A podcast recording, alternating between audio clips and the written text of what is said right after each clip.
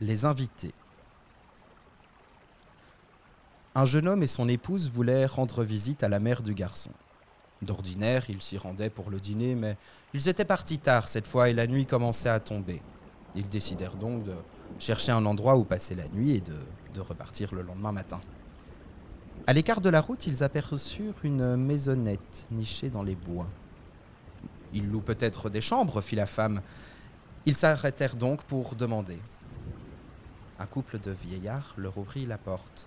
Non, ils ne louaient pas de chambre, mais ils seraient ravis de les accueillir pour la nuit en tant qu'invités. Il ne manquait pas de place et un peu de compagnie leur ferait le plus grand bien.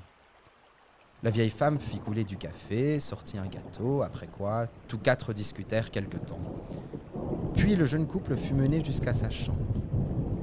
Une fois encore, ils voulurent payer leur séjour, mais le vieil homme répéta qu'il n'accepterait pas la moindre piécette. Les deux jeunes gens s'éveillèrent avant leurs hôtes le lendemain matin.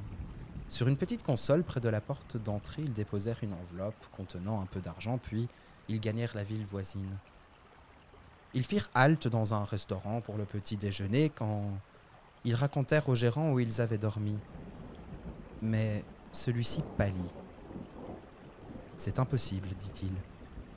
Cette maison a été réduite en cendres et l'homme et la femme qui vivaient là ont péri dans l'incendie.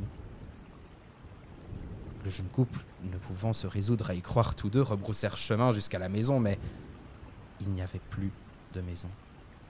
À la place se dressait une carcasse noircie.